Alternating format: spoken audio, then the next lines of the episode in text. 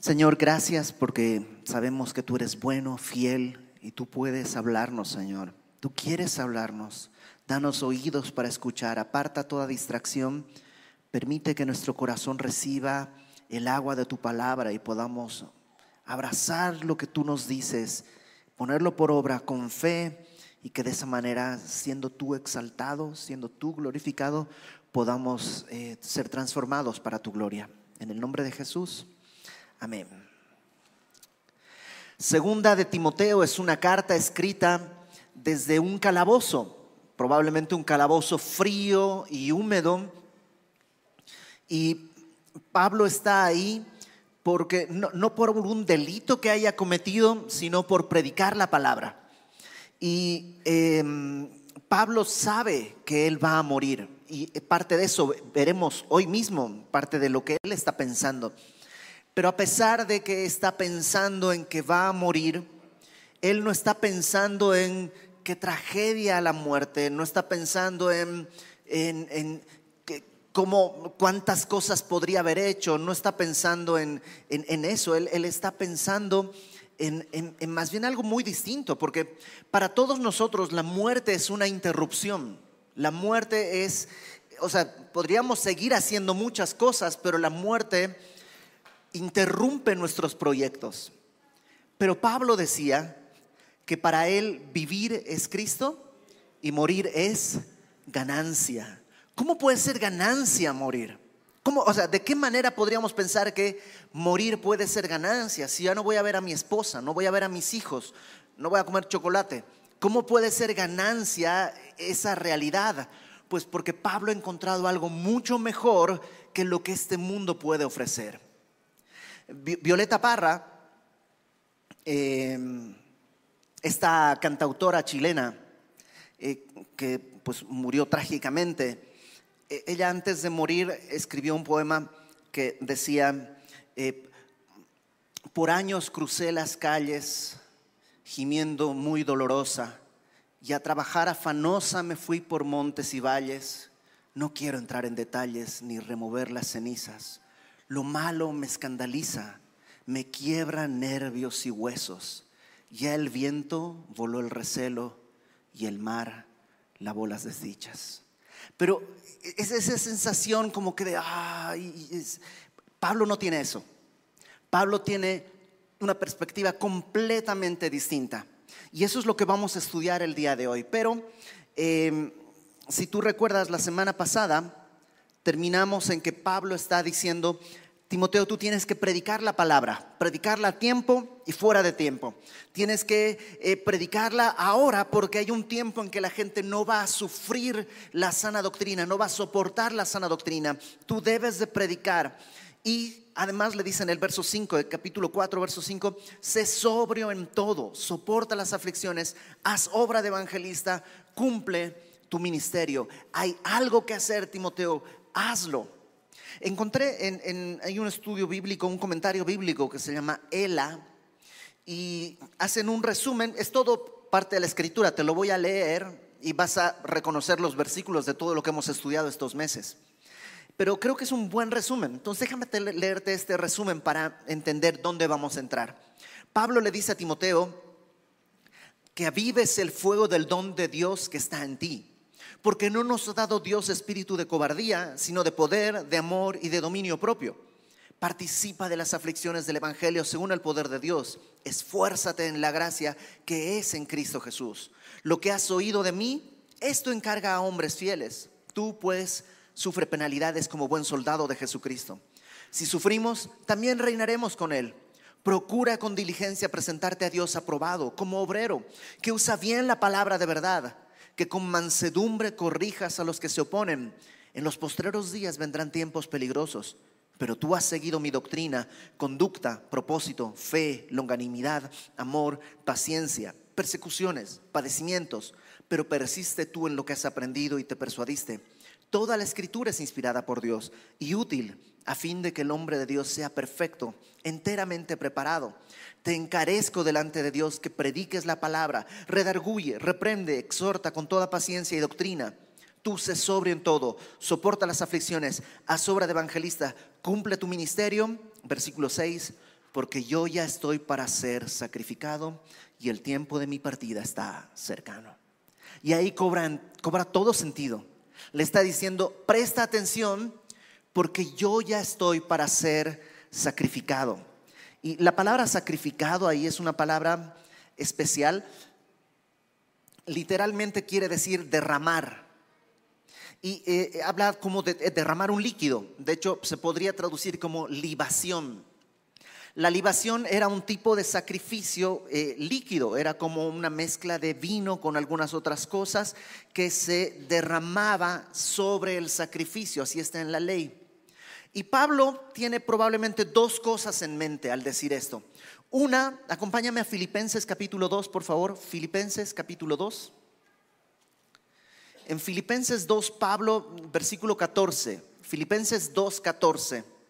Dice ahí, verso 14 de Filipenses 2, haced todo sin murmuraciones y contiendas, para que seáis irreprensibles y sencillos, hijos de Dios, sin mancha, en medio de una generación maligna y perversa. Pablo les está dando estas instrucciones a los filipenses. Hagan todo sin murmuraciones y contiendas. Em, para que sean hijos de Dios sin mancha en medio de una generación maligna y perversa. La generación no va a cambiar, el mundo no va a cambiar. Pablo mismo, él, pues él está siendo un hijo de Dios en medio de una generación que lo está matando, maligna y perversa. Versículo, eh, ahí en el versículo 15, en medio de la cual resplandecéis como luminares en el mundo Verso 16, asidos de la palabra de vida, agarrados de la palabra de vida, para que en el día de Cristo yo pueda gloriarme de que no he corrido en vano, ni en vano he trabajado. Filipenses, si ustedes permanecen, si ustedes son luz, si se agarran de la palabra de vida, de la palabra de Dios,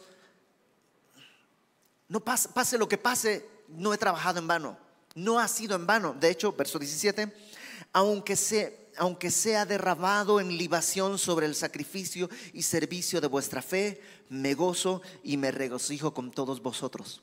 Yo sé que su fe puede traer sacrificios, puede traer, eh, pues sí, eh, la vida en el Señor no va a ser fácil. Y si mi vida es derramada sobre eso, porque voy a morir para que ustedes sigan sirviendo, me gozo. Tal vez Pablo está pensando en eso cuando dice, yo ya estoy listo para ser derramado en libación. Ustedes ya saben la palabra, yo voy a ser derramado sobre su servicio y sobre su fe. Pero tal vez también Pablo tiene otra cosa en mente. ¿Te acuerdas que en Romanos 12 Pablo dice, así que hermanos, os ruego por las misericordias de Dios que presentéis vuestros cuerpos en sacrificio vivo, santo y agradable a Dios, que es vuestro culto racional, es la manera lógica de adorarle les está diciendo, presenten su cuerpo en sacrificio vivo. Y así ha vivido Pablo. Él, no, no definía qué hacer o qué no hacer. Él estaba puesto en sacrificio vivo delante de Dios toda su vida. Pero ahora que va a morir, la manera en la que va a presentar su sacrificio ya no es sacrificio vivo, él va a morir, sino derramando su vida. Y me encanta esta idea de la libación, porque la libación no es el sacrificio. Tú llevabas tu borrego al templo, ¿no? tu, corderito, lo sacrificaban y derramabas ahí la libación. La libación no es el sacrificio. Así como Pablo dice, el sacrificio fue Cristo. Cristo fue el sacrificio. Yo solo soy la libación que va encima, como un perfume sobre la obra que Cristo ya hizo. Y Pablo está consciente, yo ya estoy para ser sacrificado, y el tiempo de mi partida está cercano. Literalmente está encima. El tiempo de mi partida. La palabra partida también es una palabra muy interesante. En griego es la palabra análisis. Algunas versiones vas a ver que dicen análisis porque ahí hay una Y que se depende de quién fue tu maestro de griego, se pronuncia U o I o incluso como la U francesa. ¿no? Entonces, eh, para nosotros es más lógico pensar como análisis, porque de hecho es la palabra que da pie a nuestra palabra análisis. ¿Qué es un análisis? Un análisis es cuando desmenuzas algo para poder estudiarlo. ¿no? Voy a analizar esto, pues lo desmenuzas para poder estudiarlo. Es esa palabra, desmenuzar, soltar. Ana es completo y, y bueno, lisis viene de una palabra que habla como de separar, soltar. Entonces Pablo está diciendo, yo ya estoy listo, el tiempo de mí que me voy a deshacer, que voy a soltar, ya está cercano. Dice Barclay, es un, erudito en el idioma griego koiné, en el que está escrito la Biblia. Él dice que esta palabra, análisis, se utilizaba de distintas maneras. Se utilizaba cuando un marinero eh, soltaba las amarras de su barca para poder bogar mar adentro, o cuando eh, le, como que levaba las anclas para poder salir, se usaba esta palabra. Y es como que Pablo dijera, yo ya estoy listo, o sea, he estado amarrado al puerto tantos años, pero ya estoy listo para, para partir a otras, a otras latitudes. También dice Barclay que esta palabra se usaba cuando un, un viajero desarmaba su tienda. ¿no? Acuérdate que en los pueblos beduinos, que son nómadas, se hacían unas tiendas, estaban un tiempo ahí y luego desarmaban la tienda y continuaban viaje. Y se usaba esta palabra. Y es lo mismo. Pablo dice que este cuerpo que tenemos es como un tabernáculo, como una tienda de campaña. Es como un tabernáculo, pero que si se deshace, tenemos de Dios qué cosa, ¿te acuerdas? Una casa, un edificio no hecho de manos. ¿Cuál es la diferencia entre una casa y una tienda? Pues la tienda es temporal, la casa es permanente. Este cuerpo es temporal. Gracias a Dios es temporal. ¿Te imaginas vivir en este cuerpo por toda la eternidad, viendo cómo se decae y decae y decae y decae? Esto es solo temporal. Tenemos una casa hecha no de manos, sino de Dios. Y Él dice, yo estoy listo para desarmar esta tienda. En filosofía, dice Barclay también, este término se utilizaba como análisis, como el día de hoy usamos la palabra analizar, y hacía referencia a encontrar una solución. Y Pablo es como si dijera, ya encontré la solución. Es mi tiempo de encontrar la solución está cercano. ¿Qué perspectiva tan distinta a la muerte? Porque él sabe que va a morir, pero para él esto es un momento de zarpar, un momento de desarmar esto, pero para seguir, el momento de llegar a la solución. Mi tiempo está cercano, el tiempo de mi partida está cercano. Eh, acompáñame a Primera de Corintios. Ah, no, perdón, perdón. Vamos a seguir, ahorita vamos para allá. Verso 7. Ya que este tiempo está tan, es tan inminente, fíjate lo que dice Pablo como resumen de su vida. Verso 7. He peleado la buena batalla, he acabado la carrera, he guardado la fe. Tres cosas. No menciona he plantado 40 iglesias, he viajado por tantos lugares. No, no, él menciona tres cosas. He peleado la buena batalla, he acabado la carrera, he guardado la fe. Cuando dice he peleado la buena batalla, está haciendo referencia no a una guerra, sino una pelea como de, deporte. Y, él dice, he peleado una batalla, había que pelearla y la he peleado. Eh, ¿Sabes cuál es el problema el día a día para nosotros? Bueno, no sé tú, para mí, es definir qué batallas voy a pelear. Hay batallas que no vale la pena pelear. Están hablando mal de mí. Probablemente no es una batalla que vale la pena esforzarme porque siempre van a hablar mal de mí. Escoge qué batallas vas a pelear y escoge con quién vas a pelear. Dice Pablo, he peleado la buena batalla. Número dos, cambia de un peleador a un atleta, dice, he acabado la carrera. Y la idea es como que él ya llegó a la meta que tenía cada día. Porque o sea, ¿dónde termina la carrera? Termina con tu último aliento. Entonces, hoy tienes una carrera. Mañana tienes otra carrera. Yo no sé si mañana voy a estar vivo, pero hoy quiero decir, hoy he acabado la carrera y si el Señor me llama, pues hasta aquí era. Y algunos de nosotros estamos pensando, bueno, ahora sí, mi propósito de fin de año, el próximo año voy a comenzar a correr la carrera. Y Pablo dice, yo ya acabé. Cada día tú deberías, antes de dormir, decirle, Señor, hoy acabé la carrera que tú me diste. El escritor de Hebreos en el capítulo 12 dice, puestos los ojos en Jesús, el autor y consumador de nuestra fe. corramos la carrera que tenemos por delante, corramos con paciencia. No es una competencia, es una carrera. Persevera, sigue y si mañana Dios te da vida y aliento, mañana hay otra carrera que correr. Pablo dice, he acabado la carrera. Y luego dice, he guardado la fe. Y aquí la analogía es como de un soldado. La palabra guardado es como vigilar. Y la idea es como un tesoro, es como si hubiera un tesoro, la fe es un tesoro y dice, he guardado la fe. Cuando yo les he platicado ya antes, cuando yo conocí del Señor, eh, ese, domingo que le entregué mi vida al Señor, había al, al lado mío había tres o cuatro amigos míos, que ese día los tres o cuatro que estábamos ahí, terminamos llorando al frente, eh, clamando por perdón y misericordia de Dios. Y ya no están. No, no están ni en esta iglesia ni en ninguna otra iglesia. Y yo creo que es un milagro que yo siga acá. Y es un milagro que tú sigas acá. Es un milagro que Dios hace, pero a la vez también es una responsabilidad que Dios nos otorga guardar la fe. Es un tesoro. ¿Qué cosas atesoras en tu vida? ¿Qué cosas consideras valiosas? La palabra eh, eh, guardar aquí habla de mirar, vigilar. Imagina un adolescente que abrió su cuenta de TikTok y ahí está cada dos minutos refrescando a ver si alguien le dio me gusta. No sé si hay me gusta en TikTok, como que soy un ignorante en eso. Lo, lo, que equivalga, ¿no? No sé si tengo más seguidores y a cada rato, a ver, hay uno más, hay uno más, hay uno más, hay uno más. Eso es lo que está vigilando. Ese es su tesoro. ¿Cuál es tu tesoro?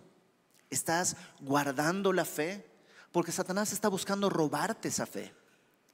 Satanás está buscando que tus ojos se posen en otro lado y quitarte la fe.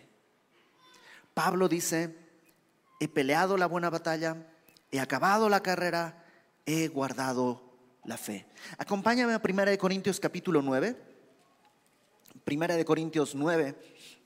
Pablo en, en, esta porción habla de lo mismo, es, es otra carta, es en otro momento de su vida, pero el tema no ha cambiado sigue pensando en lo mismo, solo que aquí lo describe de otra manera. Primera de Corintios 9, versículo 24. Esto fue un poco antes, ¿no? Ya Pablo en segunda de Timoteo es lo último que está escribiendo, esto fue unos años antes, pero su perspectiva no ha cambiado desde que escribió Primera de Corintios a segunda de Timoteo, no ha cambiado. Dice Primera de Corintios capítulo 9, versículo 24. ¿No sabéis que los que corren en el estadio, todos a la verdad corren, pero uno solo se lleva el premio? Corred de tal manera que lo obtengáis. Es como que en esta carrera, dice Pablo, o en toda carrera, hay un premio. Corre para tener el premio. Que, imagínate una línea de partida y están todos los corredores y uno dice, no, yo no vine a ganar, nomás vine a correr. No, hay una meta, hay un premio. Corre para ganar ese premio. Dice versículo 25, todo aquel que lucha, y que cambia la analogía, estamos ahora en la lucha, en este, este deporte de lucha, todo aquel que lucha, de todo se abstiene. Claro, un, atleta, un luchador, no puede estar comiendo eh, gorditas, o sea, ya les he dicho, estos alimentos que sean ricos en grasa, que sean ricos, ¿no? no tienen que comer alimentos especiales porque su cuerpo lo requiere de esa manera. Y se abstiene, ¿te imaginas? Por cuatro años. No chocolate, no Coca-Cola, no pozole, no gorditas, no quesadilla de queso con, con, picadillo. O sea, todos esos sacrificios. Y dice, se abstienen de todo. Ellos a la verdad para recibir una corona corruptible. En aquella época, en la época de Pablo, la corona que se entregaba era un tejido de algún, de, laurel o de algún otro tipo de, hoja. Y al rato eso pues, se pudre y ya se tira a la basura. Ellos corren, y el día de hoy corren por una medallita. Pero dicen nosotros corremos por una corona incorruptible. Así que yo de esta manera corro, no como a la aventura ¿Te imaginas si son los Juegos Olímpicos en donde tú quieras, ¿no? en, Roma, por decir algo? Y tú vas y dices, no, pues yo no vine a ganar, yo vine a, a ver, órale, Oh, o sea, para turismo mañana, el día de hoy es esta carrera, allá está la meta. Y, dice, yo no corro como a la aventura. Y de esta manera peleo, no como quien golpea el aire. Yo no sé nada de box, ¿ok? Pero dicen que el golpe que más agota es el que nunca dio a nada, ¿no? Cuando das un golpe y, no le diste al, oponente, que es un, golpe, es mucho esfuerzo, es agotador, yo no lo sé, pero Pablo dice, yo no peleo así. Hace algunos años, no sé si tú recuerdas, salió un video de un, político que estaba peleando así medio, medio chistosito, supuestamente era boxeador, pero se notaba que pues no, no era. Y dice Pablo, yo no estoy jugando. Yo no, yo, yo peleo, pero no golpeo al aire, sino que golpeo mi cuerpo y lo pongo en servidumbre. No, no necesariamente, no es literal que tienes que golpear tu cuerpo, sino mi cuerpo está en servidumbre. ¿Quién manda? ¿Mi cuerpo o yo? Mi cuerpo pide algo, yo lo sigo, le sirvo y lo obedezco. Todo lo que mi cuerpo pida, todo lo que mi carne demande, claro que sí, claro que sí. O mi cuerpo está a mi servicio porque yo tengo un propósito. Y dice, yo someto mi cuerpo, lo pongo en servidumbre, no sea que habiendo sido heraldo para otros, yo mismo venga a ser eliminado. No eliminado de la salvación, sino del privilegio. Es como, yo tengo un gran privilegio de estar aquí domingo tras domingo, abrir la palabra de Dios y exhortar a la iglesia. Es un gran privilegio. Y, yo desde aquí me has oído decirles, vale la pena, esfuérzate, eh, renuncia, pelea. Pero te imaginas que yo mismo deje de correr, deje de pelear, me conforme, me, me amolde a este mundo y al final termino, pues, ¿sabes qué? Otro que predique. Y voy a ser eliminado habiendo sido heraldo. Voy a ser salvo porque sigue siendo la gracia de Dios pero habiendo sido heraldo ya no puedo ser el heraldo de otros, el que está llamando a otros. Ya no soy el mensajero de Dios. Pablo dice, yo no quiero ser esto, no quiero ser eliminado. Entonces, Pablo dice, vuélvete a 2 de Timoteo, he peleado la buena batalla, he acabado la carrera, he guardado la fe. Por lo demás, me está guardada la corona de justicia la cual me dará el Señor juez justo en aquel día. Tengo una corona, tengo una corona que Dios, juez justo.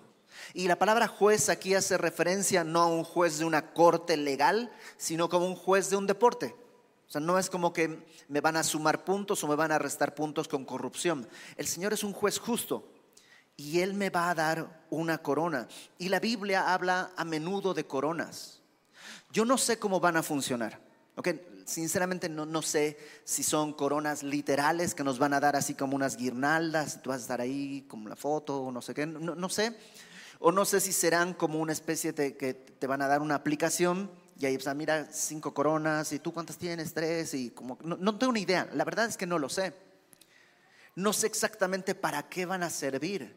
Pero la Biblia una y otra vez nos anima a buscar estas coronas. Entonces, aunque yo no sepa para qué van a ser, sé que son importantes.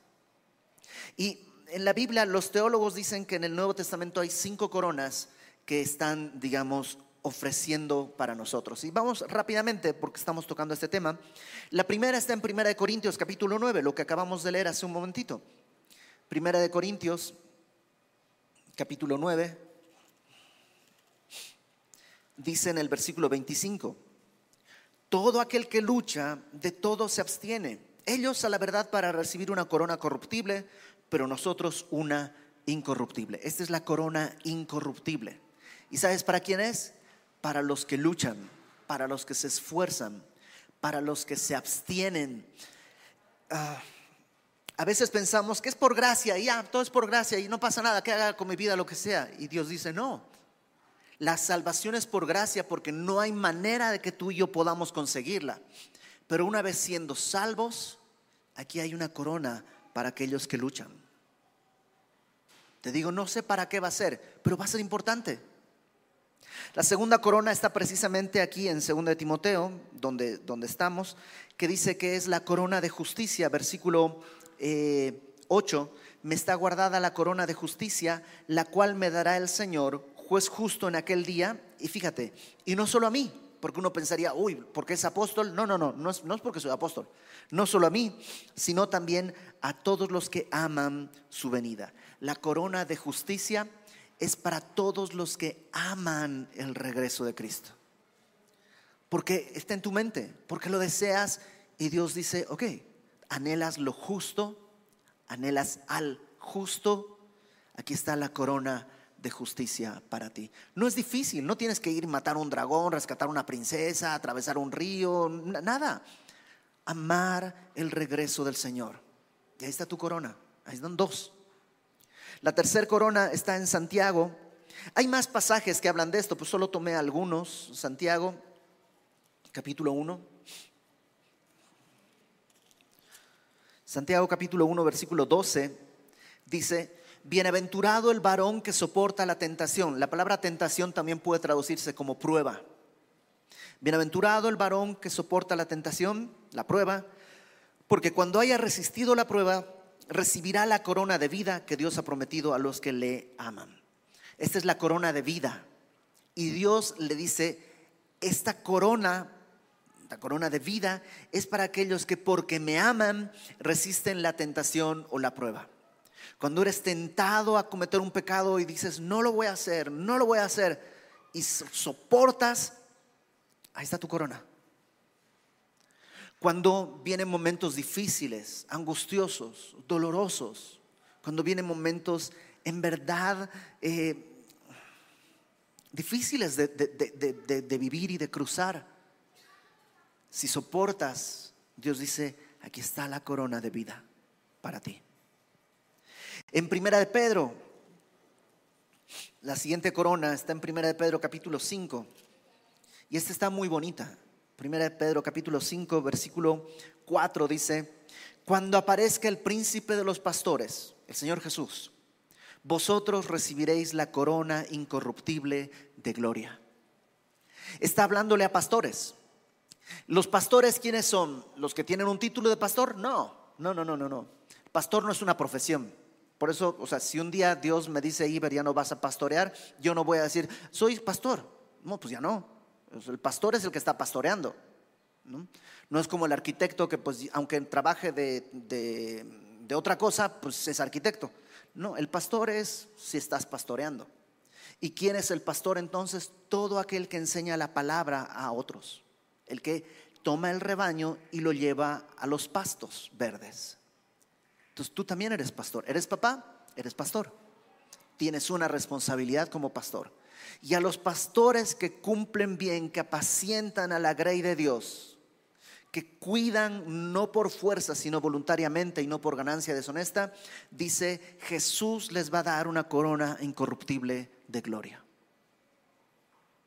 Y por último, acompáñame a Primera de Tesalonicenses capítulo 2. Primera de Tesalonicenses, esta es muy bonita. Primera de Tesalonicenses capítulo 2, versículo 19 dice Pablo, ¿cuál es nuestra esperanza o gozo o corona de que me gloríe? ¿No lo sois vosotros delante de nuestro Señor Jesucristo en su venida? Vosotros sois nuestra gloria y gozo.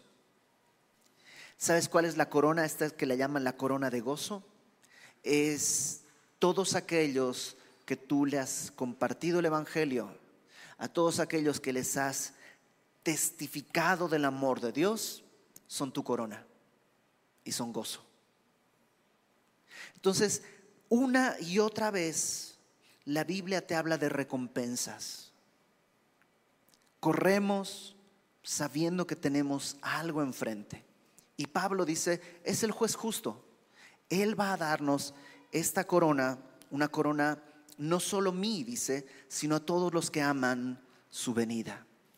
Déjame terminar resumiendo algunos puntos. Creo que es importante que meditemos en esto. Pablo ha vivido toda su vida como un sacrificio vivo, pero ahora está dispuesto a ser presentado como una libación. El día de hoy tú y yo estamos vivos. Y yo no sé por cuánto más, No sé si un año, dos años, diez años, pero una cosa sí sé. En cien años ninguno de nosotros va a estar acá. Entonces no es tanto tiempo. El tiempo de nuestra partida también está cercano. ¿Qué vas a hacer?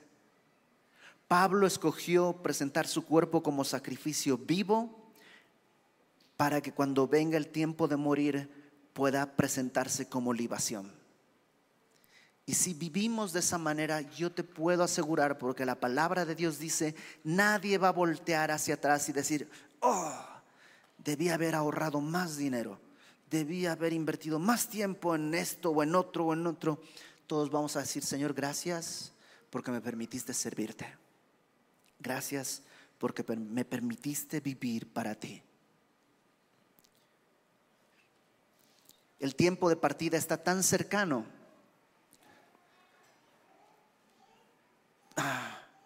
Pero todavía hay algo que, que, pelear. Pero todavía hay algo que correr. Pero todavía hay algo que guardar. Entonces, pelea la buena batalla. Escoge con quién vas a pelear. Pablo dice, yo golpeo mi carne. Escoge con quién vas a pelear. A veces peleamos con tanta cosa que cuando viene la buena batalla estamos completamente agotados, completamente destruidos. Escoge cuáles van a ser tus batallas. La guerra está ganada. No tenemos que ganar la guerra, la guerra ya está ganada. El Señor Jesús en la cruz proclamó su victoria. Las batallas las tenemos que pelear no para la victoria, sino desde la victoria. Pero hay que pelear. Escoge tus batallas y pelea la buena batalla. Hay una carrera. Comienza a correr. Y cada quien tiene una carrera según la voluntad de Dios. Algunos hoy tienen que correr de aquí a la puerta y nada más. Otros de aquí hasta la entrada del hotel y otros de aquí hasta la Alameda. Dios tiene para cada quien una carrera. No es una competencia, no te compares. Tú solo pon tus ojos, dice Hebreos 12, eh, corramos con paciencia la carrera que tenemos por delante, puestos nuestros ojos en Jesús, el autor y consumador de nuestra fe. Despojémonos de todo peso y del pecado que nos asedia. Es absurdo correr cargando tanto. No se puede.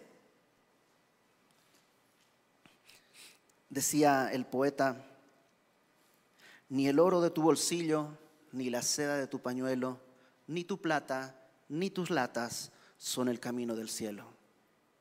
Tenés demasiado peso para poder alzar vuelo. Entonces, despójate de lo que, de lo que estorba en esta carrera. Pon tus ojos en el Señor y camina o corre hoy lo que hoy te toca correr. Y por último, guarda la fe es un tesoro. Guarda la fe. No te descuides. Satanás está buscando cómo robarte, cómo destruirte. Guarda la fe. Tú tienes que tener una mente, una meta en la mente. Voy a llegar, quiero llegar. El Señor nos va a llevar, pero tú tienes que querer llegar. Hay una corona esperando por ti. Para terminar, déjame platicarte recordarte si ya lo leíste y si no, pues te voy a spoilear, pero pues es un libro viejo, ya debías haberlo leído, ¿ok? Es eh, El viajero del alba de, de, la serie de las crónicas de Narnia de C.S. Lewis. Eh, dice, eh, al final del viajero del alba, están en el, en el viajero del alba, y están queriendo llegar al fin del mundo y avanzan y avanzan y no llegan nunca y de pronto se dan cuenta que en el, en el mar hay como lirios que están flotando. Y no te voy a contar cómo, pero de pronto alguien toma del agua y dice, es agua dulce. ¿Cómo? Pues es el mar, no puede ser agua dulce. Y toma y dice, es agua dulce. Y alguien se mete al agua y, o sea, se zambulle y empieza a beber del agua y dice, es agua dulce, pero, pero, pero es, es, es como luz pero líquida. O sea, no es agua, es como luz, pero líquida.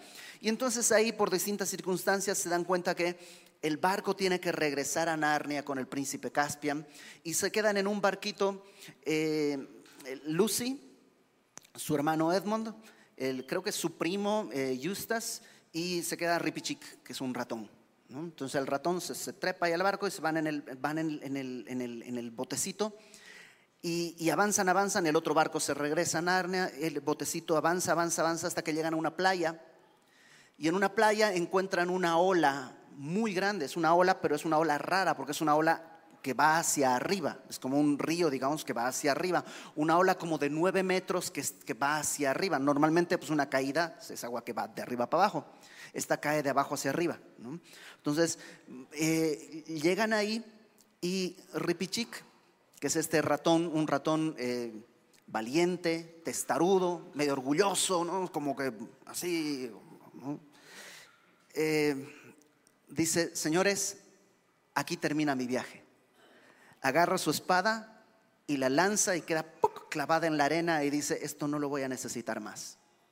Se despide, agarra su barquito, lo empuja hacia la ola, se sube y sube por la ola. Esa, esa ola es la frontera entre Narnia y el país de Aslan y a la vez es el puente para llegar de Narnia al país de Aslan. Y tienes a Ripichik diciendo, yo, yo, yo esta semana que lo estudiaba recordaba mucho esa escena, porque es como si Ripichik dijera, he terminado la carrera, aquí acabo yo. Y lanza su espada, he peleado la buena batalla, porque si tú lees el libro, él es muy orgulloso de las batallas que él pelea y todo esto. dice, ya no más, he peleado la buena batalla, he terminado la carrera, he guardado la fe, el tiempo de mi partida está cercano, desamarrar se sube a su barquito y se sube y se va.